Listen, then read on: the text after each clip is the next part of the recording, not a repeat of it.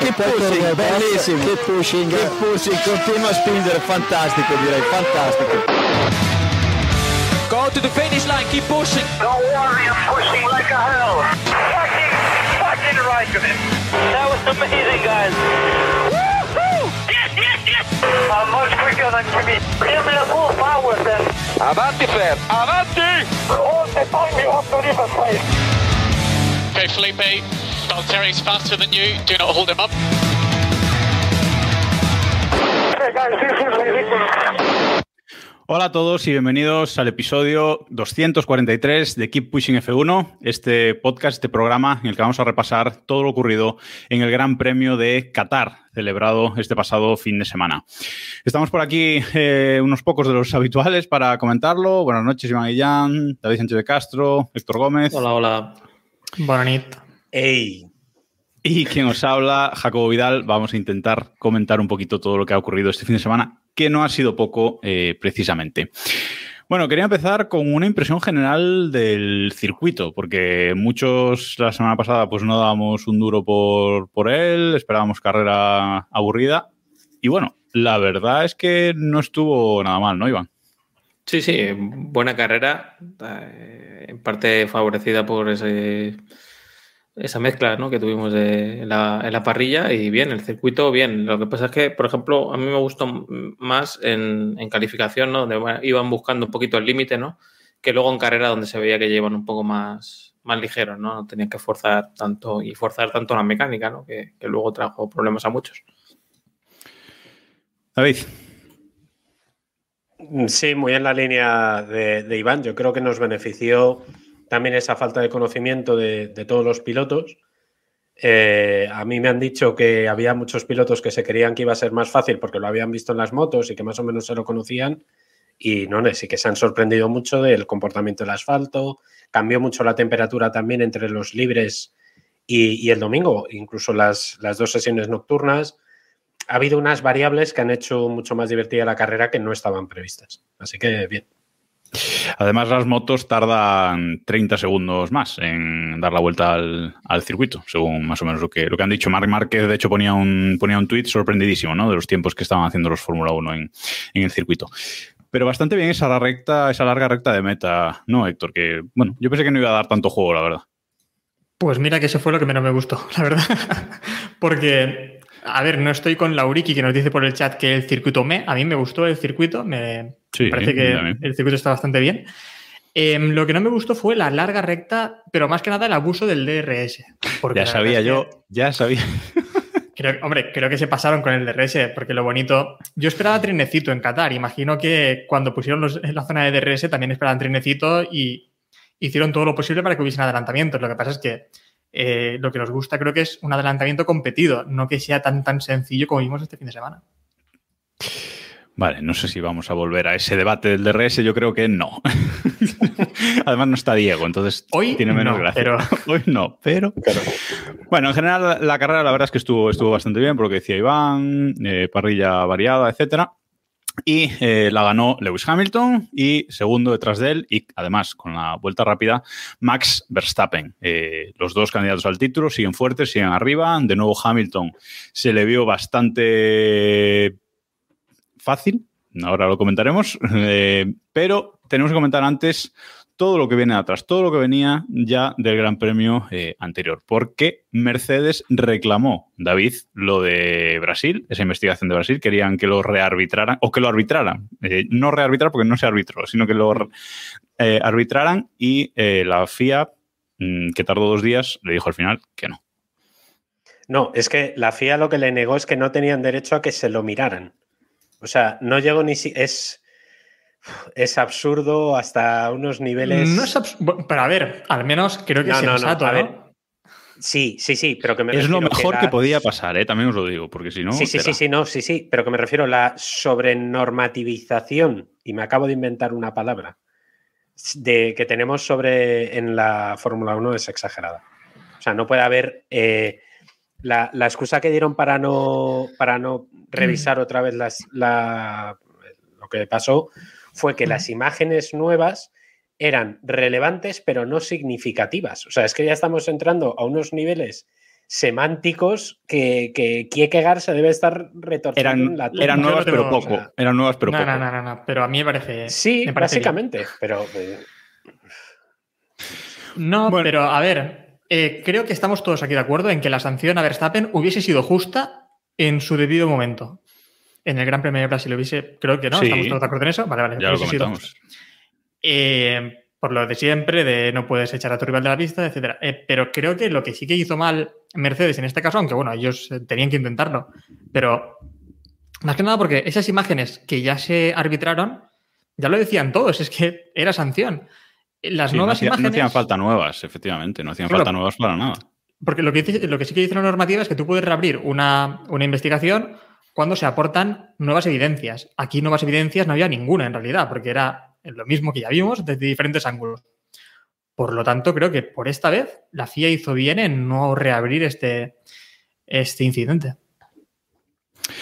Bueno, eh, y de la normativa pasamos y volvemos a la pista. Volvemos eh, a hablar del sábado porque Hamilton se hace con la, con la pole en este, en este circuito, un vueltón eh, espectacular eh, además. Verstappen es penalizado por, bueno, Verstappen es segundo, pero es penalizado por, bueno, cositas que ahora hablaremos, que también fue penalizado Bottas, ¿no, Iván? Sí, a mí me parece que esta penalización también es justa.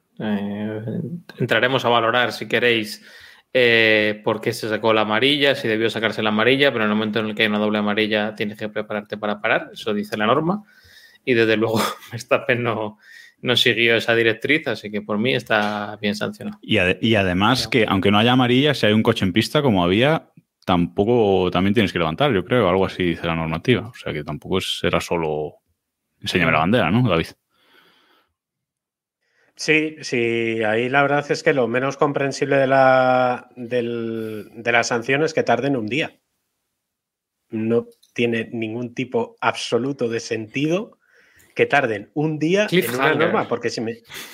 Sí, pero si yo lo entiendo, por- o sea, evidentemente el objetivo es conseguir interés porque es que no tiene una norma que además es tan clara con el vídeo, que ya hemos tenido precedentes en este tipo de sanciones y en este tipo de acciones, eh, no sé, Emanuel Epirro, que ya hemos rajado mucho de él en este podcast además, pues en fin, que no iba a ser el, comisario piloto, por cierto, y que lo cambiaron en el último momento, pues en fin, otra vez liándola, ni, ni, ni pies ni cabeza.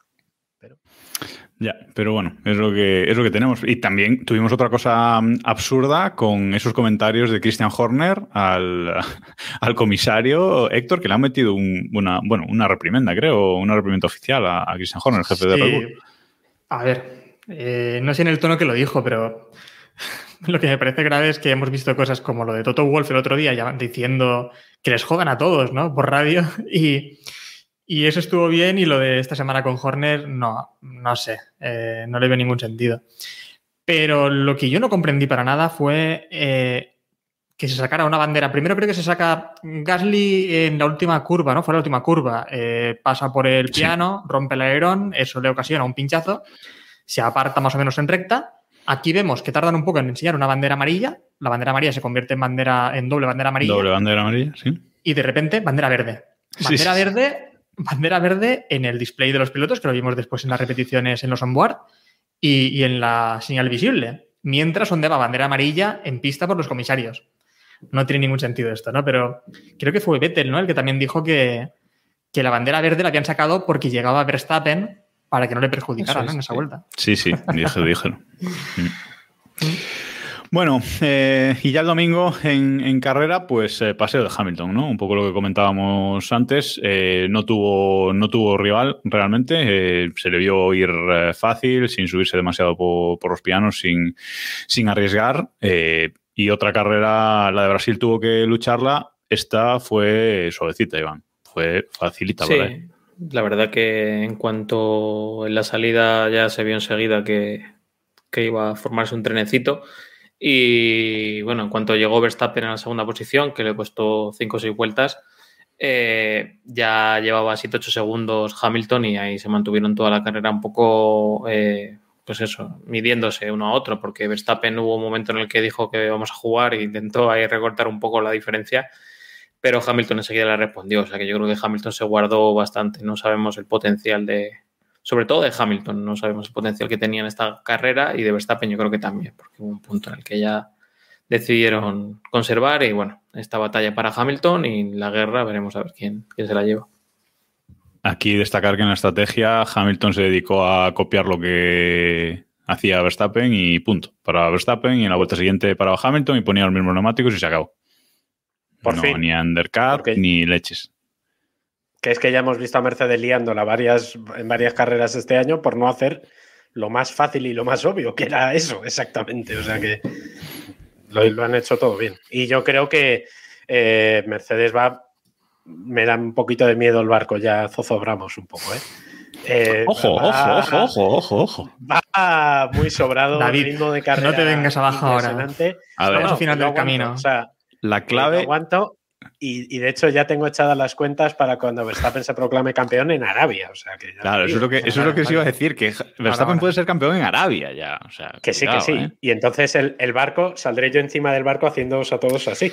Lo digo, Un- a, a los ver, que os bajáis, hemos- sobre todo. Lo que queremos Hemos es ondeado, el- hemos ondeado la bandera pirata ya en el barco, porque yo también he estado haciendo cálculos y obviamente es eh, lo que lo que comentabas el otro día, ¿no? Si en la próxima carrera en Arabia Verstappen queda segundo y se lleva la vuelta rápida, seguiría líder del campeonato. Sí. Por lo tanto, en Abu Dhabi, si ambos tienen cacharritos y no acaban la carrera, pues tendremos a Verstappen como campeón del mundo y dos semanas después los No, comisarios no, decidirán quién Es- es el campeón. Es mejor, es mejor que Hamilton haga la vuelta rápida. Si llegan a, a Abu Dhabi empatados, Verstappen tiene más victorias, creo, todavía a día de hoy. Que- Quedarían, bueno, sí, claro, es verdad. Claro, si hay cacharritos, esa- si hay cacharritos en Abu Dhabi igualados a puntos. O sea, eso sería, Me- me sería sirve espectacular. Y además a con cinco puntos, ¿sabes? Que es- mola mucho más todavía. Yo ¿sabes? creo que la Fórmula 1, Michael Masi es capaz de dar dos campeones este año, ¿eh? En un giro de los acontecimientos. Un exa- Ojo, eh. O sea, exhaustivo ¿de de- verdad que pasará eso? No, Porque no sé, ¿eh? Eso sería precioso. giro no, lo había eso sería no lo precioso. había pensado, pero es el giro. Efectivamente. como, aquel- aquella de la doble de la doble mm, medalla de oro en el salto de altura de los Juegos Olímpicos, ¿no? Pues, Bueno, eh, ¿no? sí. sí. Correcto. A ver, Correcto. Hamilton le, le encomendamos una tarea hace dos carreras, que era ganar los cuatro grandes premios que quedaban para ser campeón. Y de momento va a dos de cuatro. Si consigue Bueno, los cuatro, pues nada, hay que... Iván, no dijimos eso, dijimos cambiando el motor en cada carrera, porque nos parecía muy bonito. Ya, pero por el bueno, si no hace falta. y- Este, este motor de esta carrera ni siquiera era el de Brasil, en supuestamente potente. O sea, que Ese bueno, le va a poner en, en Arabia Arabia. Saudí, en teoría. en Arabia, en teoría. Bueno, el caso No, pero- es que eso, que Hmm. si lo consigue, pues habrá que bajarse del barco, darle las manos y darle la enhorabuena. y mamar. Así. Y mamar. Mamar, No pero- Mamar, pero a ver, pero vamos. aquí ocurre. Aquí ocurre algo raro. Mamar y, porque- y- y- y- vamos. Vayamos con la conspiración. Asumir que si vinieron No, cositas. vayamos, vayamos no, con, no con la conspiración, pero sí con que Red Bull se guarde algo. Porque, a ver, creo que no es normal que. Para Abu Dhabi, yo creo. ¿eh? pu- ¿Puede ser que sea la primera carrera en la que realmente domina Hamilton esta temporada? Yo diría que sí, ¿eh? que es la, la primera sí que domina claramente. Hombre, no me acuerdo. eh. Va- van 19, pero no me acuerdo, pero Sí. tan fácil puede ser. Pero sí que recuerdo varias de Verstappen, las de Austria, eh, México, obviamente, tuvimos también Holanda, justo carreras caseras y, y- y México, ¿no? Pero son, son carreras en las que creo que, que destacó bastante Verstappen cuando son cinco carreras en las que destaca Verstappen, mientras que hasta este momento Hamilton no había destacado de ninguna, habían estado bastante igualados. ¿Cómo es ahora que de repente va a ganar Hamilton cuatro seguidas? Creo que iban nueve victorias Verstappen hasta ahora, hasta México, eh, por cinco de Hamilton, y ahora mismo va a ganar cuatro seguidas Hamilton. Héctor, porque si vinieron cositas, y yo os lo estaba diciendo. Si es que es así, es que. No, pero mira, hablamos, hablamos mucho y estos días más de cuando Suzuka 2006, que cositas de Stuttgart vinieron. No, pero hablamos mucho, muy a menudo últimamente de eso, ¿no? De cuando Schumacher en 2006 en Suzuka rompió el, Sí, el motor.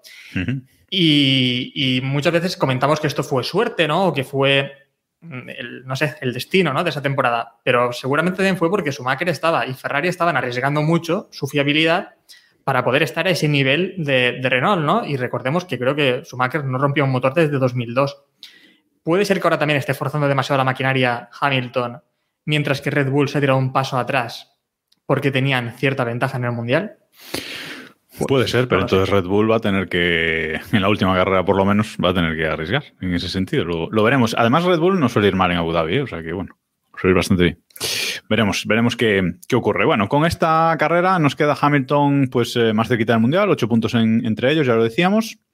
Y mientras tanto, pues Red Bull se va acercando en el de constructores, poquito a poco, poquito a poco, y ya solo están a 5 puntos. Es increíble que con 541 puntos, eh, 546,5 Mercedes y 541,5 eh, Red Bull, eh, solo haya 5 puntos de diferencia, ¿no? O sea que da idea de la gran igualdad que, que está habiendo este, este año entre los dos eh, equipos.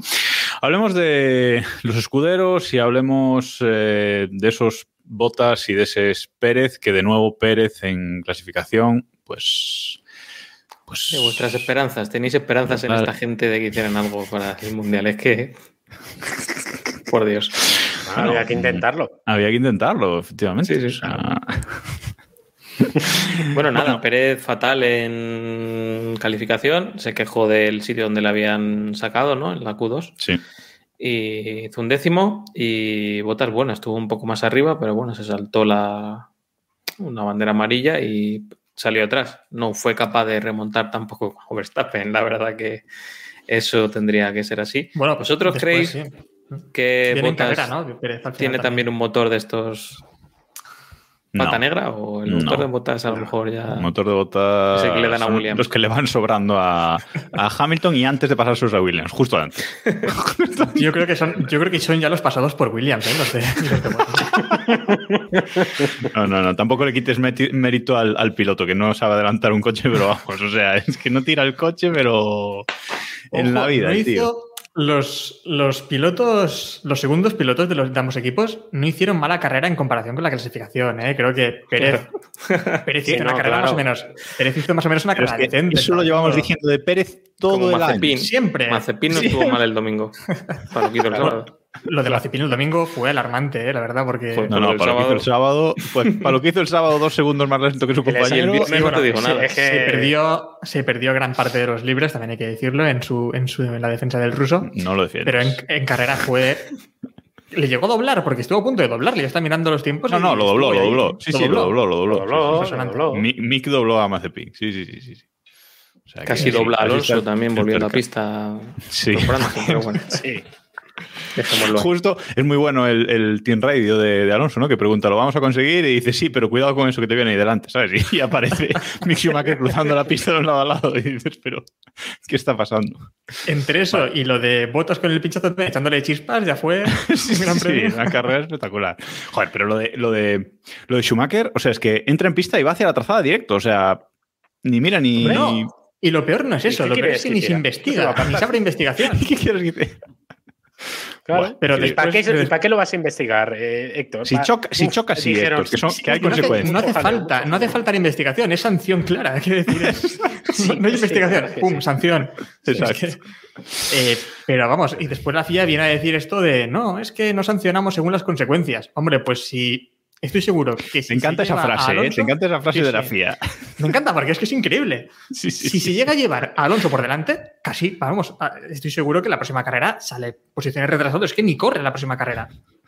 Bueno, bueno, el girito sería tremendo. A mí para el relato me vendría muy bien. Esto de que el hijo de Schumacher se lleve a Alonso y le quite el primer podio desde el 2014. Bueno, bueno, bueno, bueno. Ahora quiero que hubiera pasado. ¿Por qué no? Sí, ahora, mira, ahora que le dices, Ahora que lo dices. Bueno, hay que comentar el tema de, de los neumáticos aquí, ¿no? Botas, Latifi, eh, esos reventones. eh, de repente, hubo tres, ¿no? Botas, Latifi. ¿No hubo tres?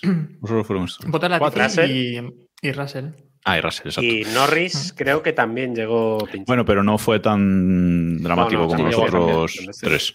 Mm. Eh, hacía tiempo que, que no veíamos esto, ¿no? O sea, se gasta el neumático y revienta por el lado y fuera, llega hasta la, la cubierta y, y se acabó. Y te pilla y además que no les daba vibraciones ni, ni, ni nada. Por ejemplo, Russell dijo que no le dio ni un solo aviso antes de reventar. Sí, mirar a lo de Bakú, ¿no? Muy, muy parecido Sí. a lo ocurrido con, sobre todo con Verstappen. Sí, es preocupante de cara a los, a los dos próximos grandes premios. Yo creo que en Arabia Saudí también vamos a tener eh, un circuito como este, por lo menos en, en términos de desgaste de, de neumáticos y, y, y Yas Marina también. No sé, eh, no quiero pensar en un reventón de estos entre los muros aquellos de que va a tener Arabia Saudí, que a lo mejor el muro le han puesto el día anterior. O sea que. Sí, sí, sí. sí. No sé. Sí, que tiene, que tiene el cemento todavía acá fresquito. Decía Pirelli eh, que en teoría no era por culpa de. Bueno, claro, ¿qué va a decir Pirelli? Hombre. Que no era por culpa de los. Claro, que no era No por, era por culpa de los suya. Pero también han dicho que no, que no era culpa de los equipos. O sea, que no es que. Porque en otras situaciones hemos visto. Ah, fue el que Espíritu equipos- Santo, perfecto. Claro, es que es bastante peor. No, es que en Bakú echaron la veces que que culpa los equipos- a Red Bull Claro, por el tema de las, este caso de las han presiones dicho- y han dicho que lo van a investigar y tal, pero a mí lo que me parece muy preocupante es que no daba, no daba margen a, a que es lo que decía Jacobo, ¿no? Que, que no daban vibraciones, no, o sea, no daba margen. De hecho, Botas para le duran 32, 33 vueltas eh, ese, ese juego y es que no llegó a ir lento, o sea, no, no llegó a perder tiempo eh, porque venía de hecho remontando, iba a, a la caza de Alonso, o sea que eso Pirelli lo tiene que, lo tiene que ver. Oye, por cierto, que nos dicen en el, en el chat que Norris, que mencionábamos a Norris, Norris es un drama per se. Y es que, madre mía, este final de año de, de McLaren, ¿no? Eh. Desde la victoria, desde el. Desde, la ganaron. victoria, Norris aquí noveno, Ricciardo decimosegundo, en clasificación Ricciardo decimocuarto, Norris bueno, Norris normal, sexto, pero bueno, y el drama de Ricciardo de, Y- del sensor que, que no funcionaba bien. No sé, yo supongo que están muy centrados ya en el año que viene desde hace muchos grandes premios. Desde la victoria dijeron ganamos, venga, chao, hasta luego, esto queda aquí abandonado y vamos con lo nuevo, supongo. Tal cual. Sí, sí. Pero es que imagino que muchos otros equipos también están igual, ¿no? En lo, en lo mismo. Entonces resulta un poco extraño. Bueno, pero el, pero pecheo unos- de, el pecheo de McLaren está siendo legendario. Es que, sí, Sí. además, Sí, es sí. que es justo desde ahí. Madre mía, que no, no me fastidies. Yo creo que menos los dos de arriba, el resto están a, a verlas venir. Yo creo que es así. Ferrari cambió el- los motores y, bueno, dieron una evolución por fiabilidad que les ha dado mucha Mm. velocidad y el resto están a, a verlas venir. Es que es así. Vamos, eh, como van penando algunos, Alfa Romeo, por ejemplo, lleva penando muchas. Williams tuvo aquellas buenas en, en Spa y en Monza y, y han vuelto al ritmo de ir delante de los Haas de puñetero milagro y así. Así que, bueno, yo creo que están a terminar. Bueno, lo que vamos a terminar es de cerrar el podio. Vamos a terminar de cerrar ese podio que se subió a él el hombre. El plan sigue su curso, todo, todo bien, y el hombre se sube al, al podio por primera vez en siete años, siete años desde que no se subía al podio, en tercera posición en esta ocasión. Estaba súper, súper contento. eh, en el, en el podio y dice, bueno, pues eh, parece que, que la edad no, no preocupa. eh, y bueno, era el primer podio que, que Alonso compartía con, con Verstappen, creo. Creo recordar, creo que es esa Sí. la, la estadística. Eh, muy bien, porque hizo un merecidísimo, vamos, porque hizo un fin de semana en general espectacular. Vaya, o sea, es que no, no hay más con ese coche, no, no hay más. David. Eh, lo hizo el sábado prácticamente. El hacer su vuelta detrás del rebufo de Hamilton es probablemente rebufo, lo que además. Sí, sí, además fue justo. De esto que te sale la vuelta, le salió bien, porque hay veces que coges rebufo y la lías en otro lado, pero. eh, ¿Qué puede pasar? Pero no, no, pero es que lo hizo perfecto. Salió quinto, luego tuvo la suerte, que siempre hay que tener suerte, que parece que no, pero joder, es que le quitan a dos rivales muy fuertes de delante. eh, y entonces ya la salida, que es su punto fuerte, la hace bien y aguantó los neumáticos. Eso también fue bastante suerte, visto lo visto. Y, y bien, y luego tuvo dos momentos, yo creo, de, de la carrera, los dos primeros stint, que fueron acojonantes, sinceramente. La- la- el metrónomo que fue en, en- sobre todo en el primero, ¿no? En el segundo también, pero en el primer Steam, o sea, eh, impresionante. El, lo justo, para buscar, lo justo para buscar la primera parada. O sea, es que, es que la idea de la primera parada, arriesgada, porque se arriesgó mucho, como luego vimos con otros pilotos que lo intentaron, los que habían pinchado, pero le salió bien. Y es que para eso hay que tener unas manos y un, un- una capacidad de ir en, la- en el mismo ritmo, en un rango de tres décimas, dos décimas, una cosa así que increíble. A ver, es la, es la carrera perfecta o el fin de semana perfecto para Alonso. O sea, un circuito nuevo que ya hemos visto, Sí, sí. bueno, hablamos en Zambor que, que algunos aprendían las trazadas según iba pasando Alonso. Y el fin de semana igual, desde, bueno, llevan ya varias carreras. Recordemos el tema de Ocon en aquella carrera que hizo sin paradas. En Brasil también hicieron menos paradas que el resto. Y han ido poco a poco, bueno, desde los entrenamientos, eh, creo que Alonso, o sea, no, no lo tengo de todo claro, pero creo que es de los que menos eh, busca la- el ritmo en calificación. O sea, está Correcto. buscando mucho el ritmo en tandas largas, viendo la degradación. Y bueno, y es lo que hizo. Una carrera para Alonso, una carrera en la que va prácticamente sin tráfico, culpa suya, porque adelantó a Gasly de una manera también impresionante en la primera, en la primera vuelta, porque yo creo que si hubiera quedado atrás de Gasly hubiera, sido muy- hubiera estado muy penalizado. Y nada, se planteó esa duración de, de los neumáticos, esa estrategia ideal, y bueno, la ejecutaron a, a pedir de boca, ¿no? Porque también pararon y justo salieron delante de Ricciardo, que le podía haber dado un poco de, de, de retraso, ¿no? Le podía haber retrasado y, y vamos, con Pérez estuvo a, a un pelo de, de- de ser adelantado, ¿no? Si, hubiera, si no hubiera habido ese virtual, si Ocon hubiera cedido un poco antes la posición o Pérez hubiera estado más listo adelantando en algunos de estos, a lo mejor le hubiera, hubiera sido tercero Pérez. Pero bueno, ejecución perfecta, o sea que no hay poco que añadir. sí. Esa petición de, de Alonso al equipo para que Ocon defendiera como un león, bueno, fue un gatito al final, ¿no? Pero, pero bueno, tampoco, Bueno, tampoco hizo bien, falta. ¿eh? Con lo que había. hizo. Sí, sí, le enganchó, le enganchó. Luego, primero hizo le pasó como fácil, Raquel de Rosario al, al Puma que lo se abalanzó. Sí, sí, sí, sí. sí. Abalanzó, Una, sí, sí. una historia, cuidado, ¿eh?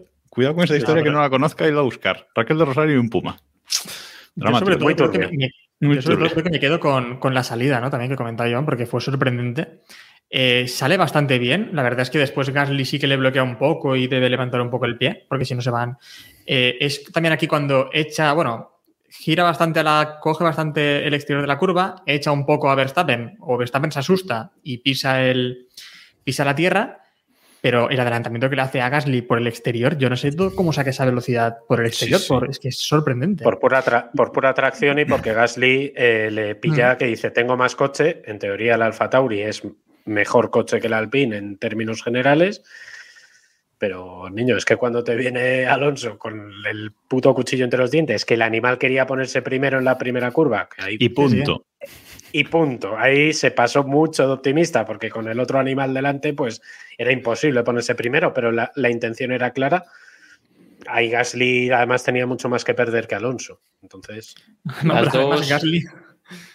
Sí. Decía que lo- los dos latigazos que le pega el coche delantero a Gasly también son curiosos, ¿eh? porque se podía haber Sí, terminado ahí la carrera. ¿eh? Sí, Sí, para sí. los dos. Sí, sí, sí, Sí, total. ¿no? Y lo que también es sorprendente es que lo comentaba Gasly, que él intentaba seguir a Alonso en, esas primera, en esa primera tanda con blandos y decía que es que era imposible. Y, y creo que se vio, ¿no? Porque Gasly creo que pierde la carrera, o eh, la carrera no, pero los puntos incluso, por, intentar, puntos, seguir sí. el ritmo, por intentar seguir el ritmo de Alonso, porque se pone a Mm. tirar con Alonso, lo intenta y que va a los neumáticos blandos. Creo que fue el primero en entrar en la vuelta como 12 o 13, una barbaridad. En la 13, sí. En la Mm. 13 entra a cambiar los, eh, los blandos. No fue el primero, el primero fue su Noda, porque también Bueno, tal. porque Pero, ¿qué tal? Pero, pero fue el tercero, fue el tercero. Cambiaron su noda Reconen y luego eh, Mm. Gasly. Mm. Pero vamos, que, que los fundió, que iba a una estrategia de los de arriba.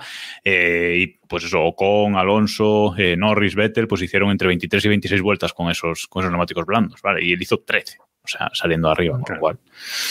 Pues se los cargó. Decía Gasly, la radio, la radio de Gasly eh, cuando llega a final de carrera, que dice qué ha hecho Alonso, o pregunta que qué han hecho los Alpine o algo así, le dicen tercero y quinto, y llega Gasly y dice, no entiendo el ritmo de Alonso en el- la primera parte y no entiendo cómo lo hace a veces. O sea, de decir, de- ¿por qué tienen ese ritmo de repente cuando hace dos carreras o tres carreras? Estábamos diciendo que Alpine había lleva- pegado un bajón de tremendo. Llevan contrapeso en el cockpit a veces, ¿sabes? Sí, los... Bueno, no voy a decir. Vale, no, pero fue curioso pero... Eh, más que nada, fue curioso, creo, porque es un podio merecido. No es Sí, así sí, como. merecido. Es de ritmo no de carrera. Exacto, no es a lo mejor como lo de Ocon, ¿no? La victoria que puede. Pues fue una carambola también, en gran parte. Aunque tuvo ritmo, pero en este caso es que fue simplemente por ritmo puro. Eh, nada, es, es- y me pareció sorprendente porque justo esta semana decía también Alonso que, no iban a conseguir ningún podio, ¿no? Que la gente se fuera olvidando.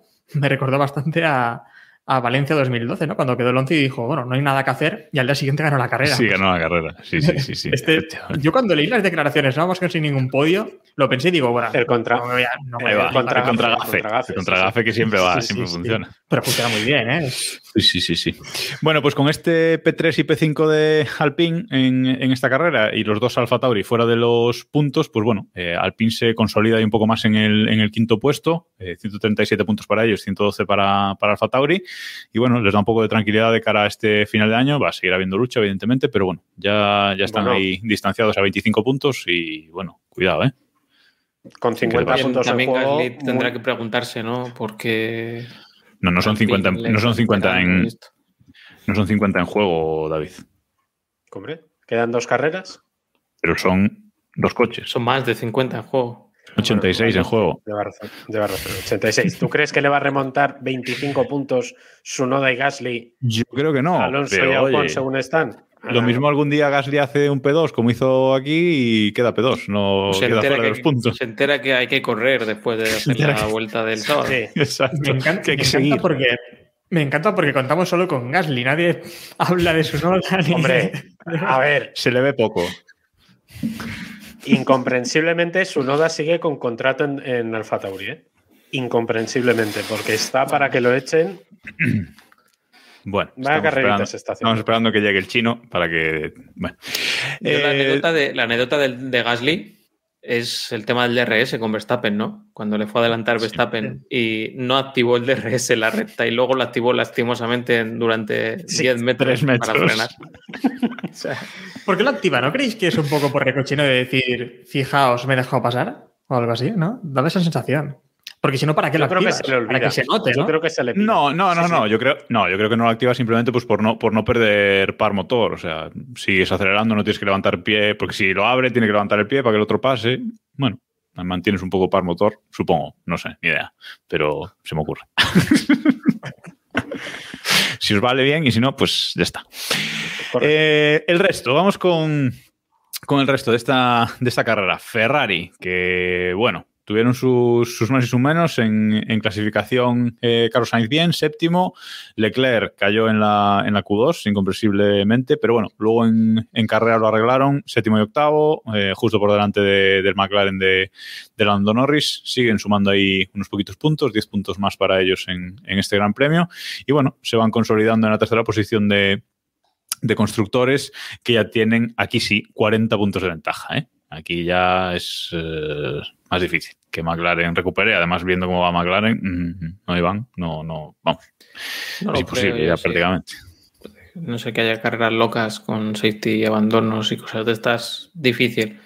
De hecho, Ferrari, vamos, Sainz se quejó, ¿no? De que, de que pusieron, de que estuvieron un poco cautos, ¿no? En la estrategia, ¿no? Que, que no quisieron arriesgar, yo creo que también por el tema de los, de los pinchazos y, y demás, y bueno, se conformaron con no, no atacar a- en, en ciertas partes de la carrera. Pero bueno, es que al final, si lo ves sobre la perspectiva de una temporada completa, pues es lo que, es lo que hay.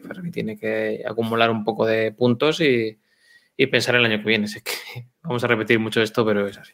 Sí. A ver, otros un poco que también se han, se han abandonado, ¿no? Como decíamos, Héctor. Lo que pasa es que un quizás un poquito menos. Es que lo, lo de McLaren ha sido, bueno, venga, ahí os quedáis con, no sé, los de reserva. Pero Ferrari, bueno, parece que por lo menos pues va manteniendo el nivel que tenían hasta cierto punto. Hmm, Yo creo que creo que McLaren en algún momento pensó que les era suficiente para llegar a estar Sí. para llegar a quedarse con esa posición. Y Ferrari no lo dio por perdido en ningún momento. Eh, aparte, creo que tampoco estaba claro, tan claro que estaba tan por arriba McLaren. Hemos visto circuitos donde parecía estar Ferrari por arriba. Vimos cosas muy raras también en, en ritmo de carrera y en clasificación. No recuerdo, habían carreras en las que en clasificación el Ferrari volaba, eh, Mónaco, por ejemplo, o alguna otra, y después en carrera se venían abajo. Al final creo que de alguna forma han conseguido balancear esto, seguramente también a tema de los Pirelli, y claramente ahora están por encima y creo que ya no va a cambiar la cosa. Está interesante en, en este aspecto entre Ferrari y McLaren en el Mundial de, de Constructores, que nos preguntaba Mónica por, por el chat de, de Twitch. Por cierto, gracias a todos los que nos estáis viendo en twitch.tv barra pushing F1 ahora en, en, directo. Gracias también a los que nos estáis escuchando por el podcast en diferido, digamos. Bueno, pues la lucha en el, en el Mundial de, Pilotos está curiosa porque sí es verdad que Ricciardo está octavo con 105 puntos y ya está ahí un poco descolgado, pero los otros tres eh, tienen Norris 153 puntos, Leclerc 152 y Carlos Sainz 145,5, o sea, a 6,5 puntos de su, de su compañero. Está ahí la quinta plaza del del Mundial muy apretadita. A Pérez ya no van a llegar, pero ese quinto puesto, que es el primero del, del resto, pues están ahí muy, muy apretados los, los tres, la verdad. Furioso. ¿Qué Sí, te pasa, David? Muy bien. David eh, ha decidido tomarse un descanso un rato. Bueno, eh, vamos con algunas eh, noticias y variadillo que tenemos por aquí para, No quiere hablar de Force India, ¿eh? se está saltando a Force India, que lo sepa todo el mundo. Bueno, Force India. Ah, perdón, perdón, perdón, perdón. Ah, es verdad, es verdad. Perdón. Force India, perdón, perdón, me olvidaba, me olvidaba, me olvidaba de, de Force India. A Speaker Team. y ahora Aston Martin o, o equipo Stroll el año que viene, supongo.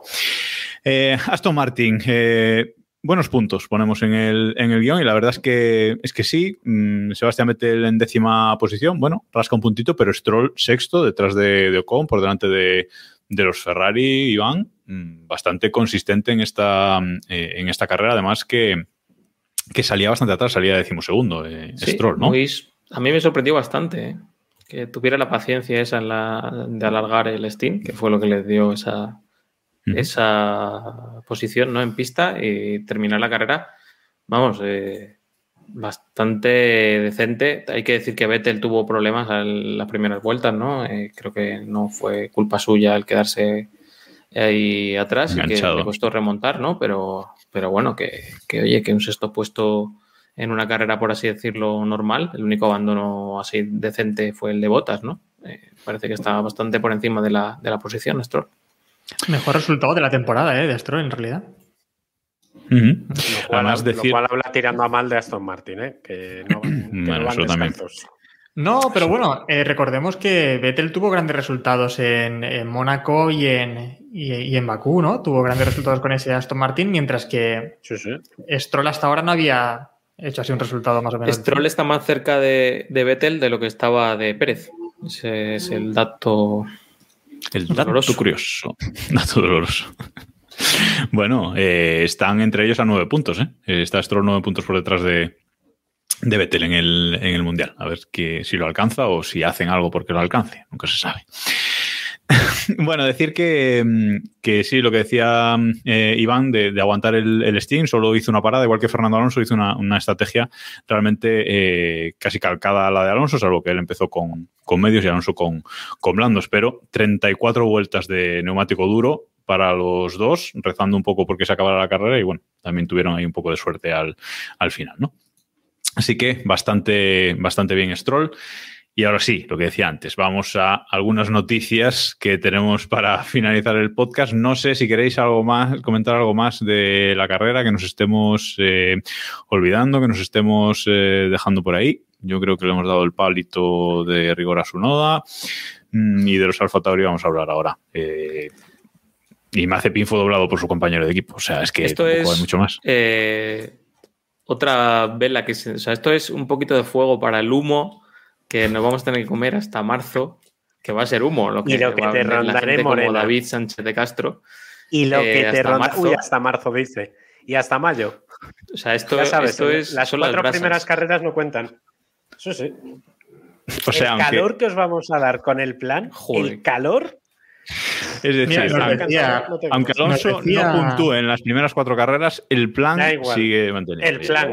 Vamos. van a decir. Nos decía Jano de 1980, David, que si vemos credibilidad en el plan, hombre, tú creo que compras todo, ¿no? En el plan. Vamos. Yo compro, vamos, escucha, la guerra que me está dando el plan está, pero vamos, yo lo compro, lo fomento y lo, lo- vamos. Ya, no, no va en barco, va en, va en navío mercante, Eh, David. todo. o sea, Totalmente, sí, En sí. el tubo ese de. Eh, en portaaviones, vamos en.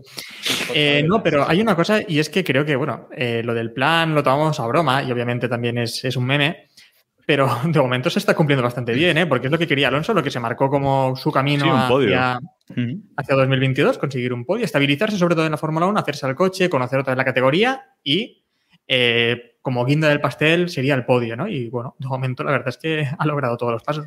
Pero vamos, el, este paso era, yo qué sé, como un futbolista clasificarse para el Mundial, para una selección. Entonces, pues todavía Sí, le quedaría sí, lo que es la primera fase y todo eso. O sea que bueno, Tú eres de los que no celebró lo de Luis Enrique, ¿eh? Ah, vale, vale. yo vale, la- vale. soy de la luchoneta a muerte. David. Ah, bueno, que no me enteré. Aunque yo fuera Jaguar, no, si no me pero- convocara. Venga, vamos con, vamos con noticias, porque por fin tenemos la parrilla completa. Tenemos la parrilla completa de- del año que viene. Esto me suena de haberlo dicho en un podcast pasado ya, pero bueno. Eh, Zu, o Zou, o no sé cómo se pronuncia el chino, Zu, yo lo voy a llamar Zu, eh, confirmado con, con Alfa Romeo, compañero de eh, Botas, de Valtteri Botas, tiene pinta de equipón, o sea, no sé, primero en el Mundial de Constructores, a lo mejor, David, o sea, no sé. No, no. A ver, ojo, ojo. A ver. Botas al final. Peor- creo que lo va a hacer decentemente, ¿eh? En un equipo No, así. para un equipo así, Botas es perfecto, sí, sí. Sí. Pa- En Williams también lo Peor, hacía peor bien. que, peor, que la, peor que la pareja que, tenían, que tienen este año, no creo que lo hagan. O sea Mucho no va a tener que adelantar. Y por lo menos. No, no. Eso también es verdad. O sea Hombre, va a tener mucha gente que adelantar, pero creo que se va, va a ser razonable que no lo adelante. Eh, de todas formas, pues- eh, David. no, no, que Zu tiene lo que tiene. O sea, Zu está fichado por Alfa Romeo y esto va a sonar incluso un poco racista porque es chino. O sea, no tiene palmarés prácticamente en, en Fórmula 1. No tiene tampoco mucho En menos que 1, otros que han subido. Fórmula 1 Palmares no tiene. en, en- en categorías inferiores hasta llegar a Fórmula Fórmula 1 me 2. refería. Y. Y, bueno, dicho Es esto, posible- está peleando sí. por el Mundial de Fórmula 2, por el título de Fórmula 2, eh, perdón. ¿Es posible que sea el piloto con mayor maletín para llegar a la Fórmula 1? Porque Es que yo creo que no es maletín. De la Hombre, parrilla si actual. viera que- Sí, sí, se, se dieron, se dieron cifras, ¿eh? También. Salieron rumores de cifras. ¿cómo va a ser el que tiene mayor ma- El que tiene A ver. mayor maletín es Stroll, que ha Stroll, comprado ahí está, o sea, ahí está, bueno, sí. Stroll, Stroll. No es que ha comprado Pero- el asiento, es que ha comprado no, pero el yo he dicho, yo he dicho Stroll, asiento, no equipo. Mace- Mazepin, no sé. Ojo la Tifi. No, no, no, pero, pero hablo de asientos un simplemente. Ojo la ¿eh? Tifi. No coche completo. Ojo eh. la Tifi. La Tifi Ojo. tiene medio Williams y, y cuarto y mitad de McLaren. O sea, Sí, sí, es que hablando de maletines, pues, sí. o sea, lo de Zu lo que pasa es que Y evidentemente... pese a todo, Y esto, y pese a todo, pero que Zu aparte, o sea, yo creo que no es maletín, porque ante lo que había para quitar a Giovinacci de en medio, que es lo que quería hacer Alfa Romeo, eh, pues bueno, pues de los, las opciones que tenía, a mí no me parece mal Zu. Pero no es por maletín, como se quejó Giovinacci. Es que Giovinacci le largan porque en tres años no ha hecho absolutamente nada. no, sí, lo de. Giovinacci está claro. A ver, Am- Giovinacci no, no merecía seguir aquí, pero Izu llegar sí, porque yo tampoco lo, lo metería. Claro, es que Zuke, Zuke aporta, no sé, no sé. No sé qué hay tampoco por debajo, ¿eh? Tenía que estar Samo A- aquí para recomendarnos aporta- pilotos. Pero Bueno, no, no voy a decirlo, pero bueno, que no es lo mismo, pero que tampoco aporta mucho. Mick Schumacher para mí tampoco aportaba mucho cuando, cuando le metieron en la Fórmula 1. Te, apar- te aporta relato, eso ya nos vale. O te sea, aporta, sí, te aporta tres letras. Te aporta tres letras y con eso ya. Pues como en su día Bruno Sena y al final nos Sí, cansamos, sí, sí, ¿no? sí, sí, sí, sí, exacto. durísimo que- esto, eh. Sí, la comparación, cuidado. ¿eh? Ay, fíjate que yo no seré yo. No seré yo. El- Defensor de Schumacher. Por ejemplo, Alpine ha nombrado también esta semana a Piastri Sí. como tercer piloto. Pues bueno, Piastri pinta un poco más. Hmm. Pero bueno, tampoco es que ninguno ha tirado la puerta. O sea, no hay ninguno que, que esté tirando la puerta. No hay un Verstappen por ahí en... Genial, genial, por cierto, Piastri eh, en las cámaras de la televisión, él estaba allí sentado viendo la carrera sentado con su televisión, su sillita tal, y sacó un cartel, el mejor trabajo del mundo. Digo, vale, ole tus huevos. o sea, Sí, sí. pues ya está.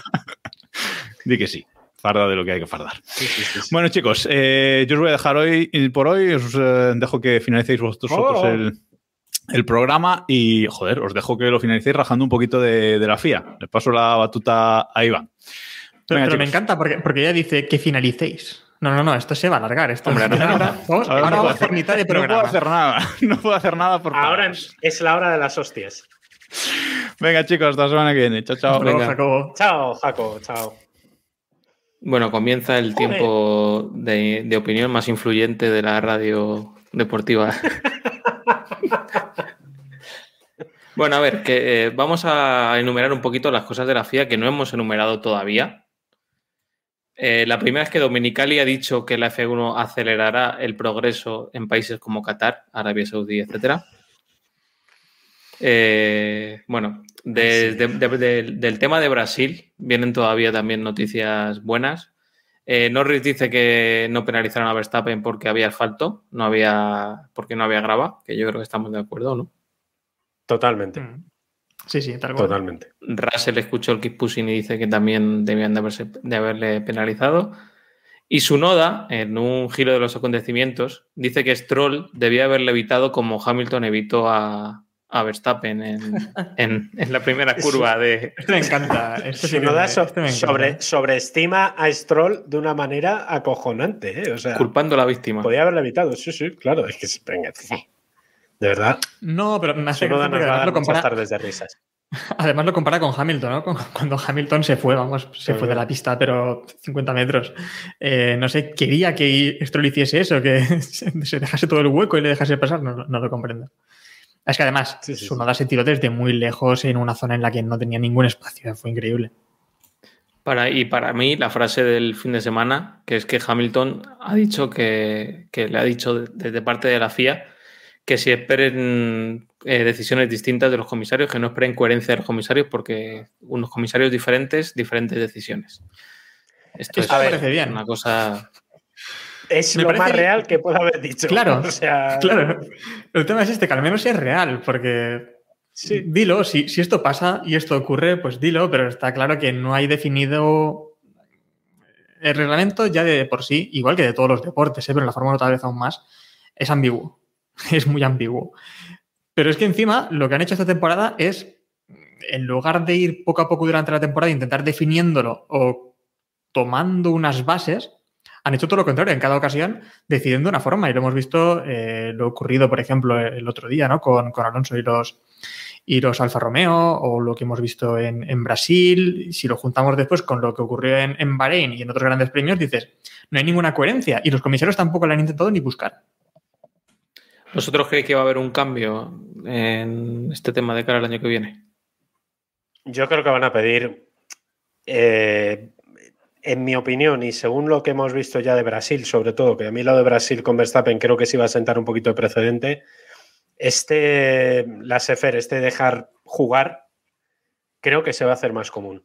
Me da la, me da la sensación que, que va a ser así. De hecho, en, ya no recuerdo en qué decisión de la FIA, porque no he leído más mm, hojas de la FIA de sanciones en, no sé, en años. Eh, creo que ya en algún momento dicen que ellos tienen la instrucción de dejar competir como norma básica. Cuando esto lo dices en un momento tan crítico, con el Mundial en juego, con dos de los contendientes en, discutidos y investigados, eh, implica que esto va a ser, entiendo, ¿eh? Eh, la, la nota dominante en los, en los próximos años. Tened en cuenta además que también para el año que viene con los nuevos coches, en teoría van a ir más juntos y por tanto el, el contacto va a ser más posible. Es decir, ahora tienen unas referencias para adelantar que no van a tener el año que viene porque serán menores. Por tanto, yo entiendo que eventualmente va a haber va a haber más cacharritos, vamos, sin sanción. Ya, y es que además lo de Brasil eh, sienta precedente sobre todo entre los pilotos, porque ahora también se ven legitimados a echar al, al rival de la pista, porque saben que, aunque seguramente decidan lo contrario, pero en caso de ocurrir lo mismo, lo justo sería que el piloto que echa al otro de la pista no sufra ninguna sanción como ocurrió con Verstappen. Lo que ocurre es que cuando lo haga eh, su noda a Stroll, pues obviamente a Stroll sí que le sancionarán, porque no es Verstappen o no es Hamilton, ¿no? uno de los que se, se juega el Mundial. Por lo tanto, yo creo que es más, no es solo indefinición, sino que también se consideran unos pilotos diferente, diferente a otros, porque si en Brasil, en lugar de ser Verstappen el que se lo hace a Hamilton, hubiese sido, hubiese sido también alguien a Verstappen, le hubiese caído una bastante gorda, además. Sí, está claro. Así que. Bueno, no. Eh, a mí me da la impresión de que. De que, bueno, estamos escuchando más voces, ¿no? Críticas eh, de cara a la Sí. FIA. O sea, había una especie de omertá, por así decirlo, que nadie comentaba, nadie levantaba la voz por el que dirán. Y yo creo que Alonso al final ha levantado un poco el, el avispero, ¿no? Porque, a ver, Norris hacía clara referencia a lo que pasó en Austria, ¿no? Que lo comentamos también en el podcast, ¿no? En Austria sancionaron y precisamente fue porque, bueno, al salirse fuera, al que, al que no dejaba espacio, lo mandaba por la grava y dañaba el coche y perdía bastante tiempo, mucho más tiempo que si se van dos largos. Y nada, yo tengo la ilusión y la esperanza de que, bueno, que, que haya unos comisarios que sean permanentes y que, bueno, por lo menos que tengamos integridad en la, en la Pero, decisión. pero, quiero decir, tienes esa ilusión, pero lo ves factible. Claro. ¿Crees que eso ocurrirá? en No el lo veo, plazo? pero bueno, Ah, que, vale, vale. los pilotos se pongan, que los pilotos se pongan duros, me parece que es el Mm. camino único para que esto pase. Sí, sin duda, porque es que al final los pilotos, lo que decía Iván, creo que es muy acertado. Esa, además, es un término muy, muy exacto, que es la omertad, esa ley del, del silencio que imperaba entre los pilotos para no criticar a la FIA por miedo a ser víctimas de las sanciones de la FIA, creo que es radicalmente necesario, ¿no? Sobre todo. Esto pasaría, en teoría hay una figura que es el presidente o director de la Asociación de Pilotos, no sé cuál es el cargo ahora mismo, que es el que debería hablar. Sinceramente no sé ni quién es. Fíjate, le he perdido de vista. Creo que Pues, Russell. Es que, claro, eh, si Russell, es que, es que, a ver, no puede, o sea, ¿qué va a decir Russell si acaba de empezar? Es que ese tipo de cosas son las que, para eso existe esa figura, las que debería protestar a la FIA y, y- y decirlo, pero yo entiendo que Russell, que es un chaval que acaba de llegar, como quien dice, carajo, va a protestar. Y que no va a buscarse problemas justo ahora tampoco. Claro, Ahora claro, claro. O sea, tú pones a Alonso, a Hamilton, a Botas, si me apuras, ¿sabes? Que son gente que ya vienen un Pero, poquito ¿sabes, de vuelta. ¿sabes qué tiene de bueno Russell? Que al menos la prensa inglesa está de su lado. ¿Sabes? Y eso es un punto a favor en el caso de Russell. Sí, sí, vale. Pero no, No, pero otra cosa, lo, sí. de, lo, de, lo, de, lo de Dominicali, es que me hace mucha gracia lo de Dominicali, ¿no? Que decía que acercan el progreso, ¿no? A países como Qatar y dice, sí, lo estáis haciendo por eso. Hemos ido Es a que, Qatar y vamos mira. vamos a Arabia Saudí por eso, para llevar progreso, es lo que... Las imágenes, que además es que eran eh, absolutamente Sí, sí. demenciales. Eran actores, ¿verdad? En la ¿O- grada. Totalmente. O sea, de repente en la grada enfocas, siempre había en plano una mujer, siempre. Si podía haber una mujer extranjera, mejor. Y si podía haber una mujer extranjera apoyando un equipo que no tenga su. O sea, que de su fisionomía no, de- no destaque su raza que sea la del equipo a la que está No apoyando. Es decir, es decir, es decir, Sí, lo hemos entendido. vimos árabes o gente con rasgos árabes apoyando a Mercedes, con camisetas de Mercedes, con camisetas de Red Bull, con eh, caucásicos con camisetas de Alpine, había alguno, con, David o Beckham. sea, bueno, el blanqueo de la FIFA con gente eh, haciéndolo de los penaltis, porque el año que viene allí es el Mundial y tal. El blanqueo que se está haciendo a los regímenes, y esto no es algo nuevo de la Fórmula 1, eh, a mí que no me venga Dominicali a vender la burra de que vienen ahora a salvar Claro. los derechos humanos, cuando el único que realmente ha dado una imagen, y esto sí que hay que destacarlo, es de Hamilton, que sin Mm, decir verdad. nada y Ah, sin verdad. publicitarlo el día antes, que eso es muy poco habitual, ha llegado, se plantó en los libros con un, eh, una bandera arcoiris en el, en el casco, no ha hablado, porque no ha dicho Mm. nada al respecto, luego creo que le han preguntado, pero no, no le ha dado en plan de yo lo hago por... No, normalmente lo podría hacer y no Mm. lo ha hecho, y lo va a llevar en los tres países que, que quedan, que creo que es muy... Qué mejor manera que terminar este mundial con un empate, dos campeones y un beso entre Verstappen y Hamilton. Entre ellos, En el podio. Eso sería el mejor final para este te mundial. lo firmo, compro ahora ¿no? mismo. Sí, te lo, lo compro ahora compramos. mismo. Sí, sí, sí, sí. No, pero sobre este tema yo creo que también lo que estaba comentando David eh, es incluso contraproducente, ¿no? Porque creo que se maquillan algunas cosas y la imagen hacia el exterior se da una imagen que no es la real del país. Y sobre todo cuando metes ahí a... Hombre, no sé si eran actores, pero claramente eran, era gente que, que buscaba eso, ¿no? Buscaba esa imagen. Se ve que fueron vendieron la bandera de México, la de esto y la de- O la regalaron, ¿no? Sí, No sí. sé qué ocurrió ahí, mejor, pero sí, sí. algo así tuvo que ocurrir. Se les escapó lo de la bandera española, porque había quedado bien ahí un, alguien con la bandera española para el podio de Alonso. Pero bueno, Sí, sí, sí, para el sí, año que viene. Bueno, en Abu Ha Dhabi saltado- podemos ver por ahí al, al rey o algo con la bandera de. Seguro. Ojo, eh, ojo, ese puede ser el girito. El girito que haría falta es que aparezca el rey Juan Carlos, el emérito. el- Y nos desvele el- cara Alonso la próxima temporada, ¿no? Hombre, nos que desvele el plan. Cuarto Sí, sí, en sí, sí. Austria, tercero en Momeló. Así. Sí, sí, sí, sí, sí, sí, sí, sí. Que ha saltado una noticia esta, esta tarde, que yo sinceramente no había visto hasta ahora mismo, que, por cierto, si la leéis está bien titulada, pero no es real, eh, que dice que eh, Montmeló ha ampliado su alianza con la Fórmula 1 y MotoGP.